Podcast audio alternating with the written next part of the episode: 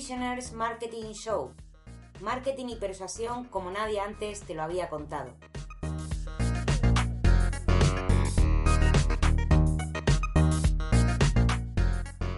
Este es el programa número 23 de No Prisoners Marketing Show. Te habla Néstor Marquínez, también conocido como tu hombre No Prisoners de nestormarquínez.com y hoy me acompaña Christy para ayudarme a patear culos y compartir ideas subversivas acerca del mundo del marketing, ventas y emprendimiento.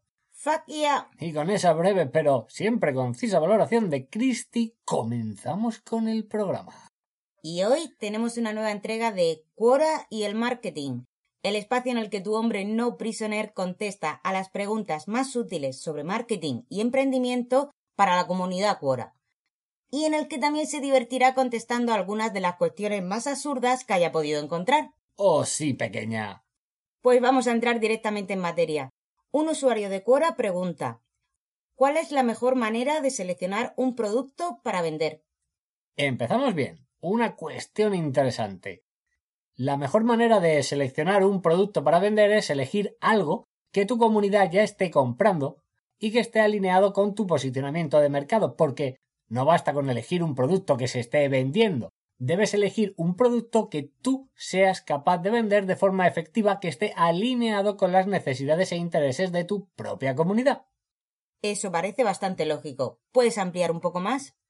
Una forma sencilla de saber por dónde comenzar es mirar tu propio catálogo de productos y servicios. ¿Qué producto o servicio no estás ofreciendo actualmente que sea una extensión natural, que pueda complementar tus soluciones actuales? Este sencillo consejo te ayudará a delimitar las opciones y facilitarte la elección final. Y como siempre, recuerda preguntar antes a tu propia comunidad, puede que su respuesta te sorprenda. Vamos con la segunda pregunta de hoy. Un usuario de Quora quiere saber qué tipo de obsequios son más adecuados para que sus clientes le prefieran sobre la competencia. Pues a este usuario habrá que darle una medalla por la pregunta, porque aunque estoy seguro de que a muchos puede parecerle un tanto absurda, lo cierto es que se trata de una gran pregunta que muchos han tratado de resolver durante décadas.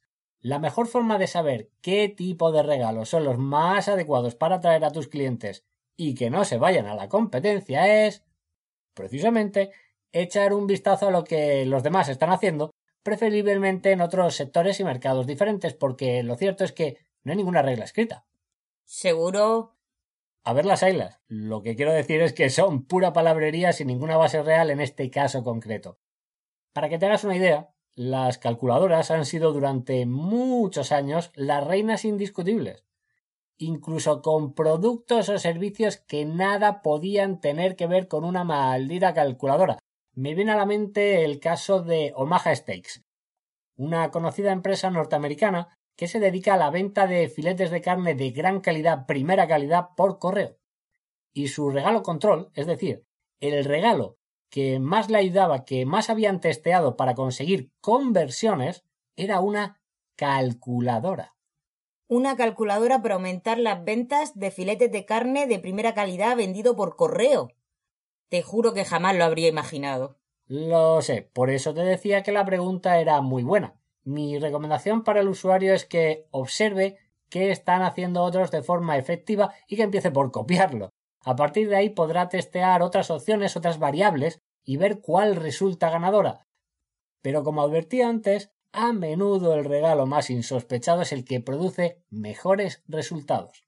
Como la calculadora. Como la calculadora. Te juro que me resulta incomprensible, pero como tú mismo has dicho, a menudo el regalo más insospechado es el que produce mejores resultados. Ok, vamos con otra pregunta de los usuarios de Quora. ¿Cuál es la peor estrategia de marketing establecida por un gran grupo? En esto no hay ninguna duda. El karma marketing o también conocido como marketing de esperanza. Acabamos de despertar a la bestia. El marketing de esperanza es este mito que consiste en dar, dar y dar, esperando que algún día el karma te recompense, y por lo que más quieras, no se te ocurra pedir a tus clientes que compren.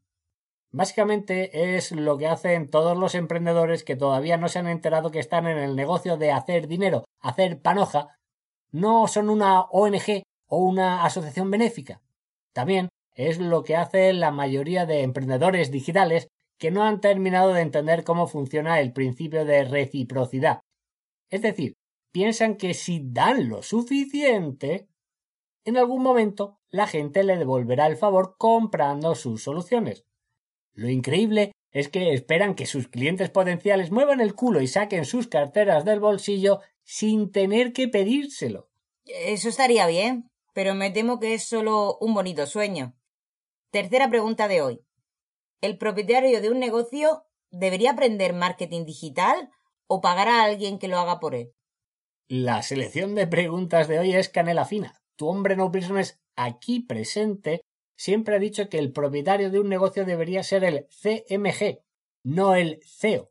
En castellano, por favor. CEO, CEO, son las siglas de director ejecutivo en castellano, que es el título que la mayoría de emprendedores eh, les gusta atribuirse. El jefe, para que nos entendamos.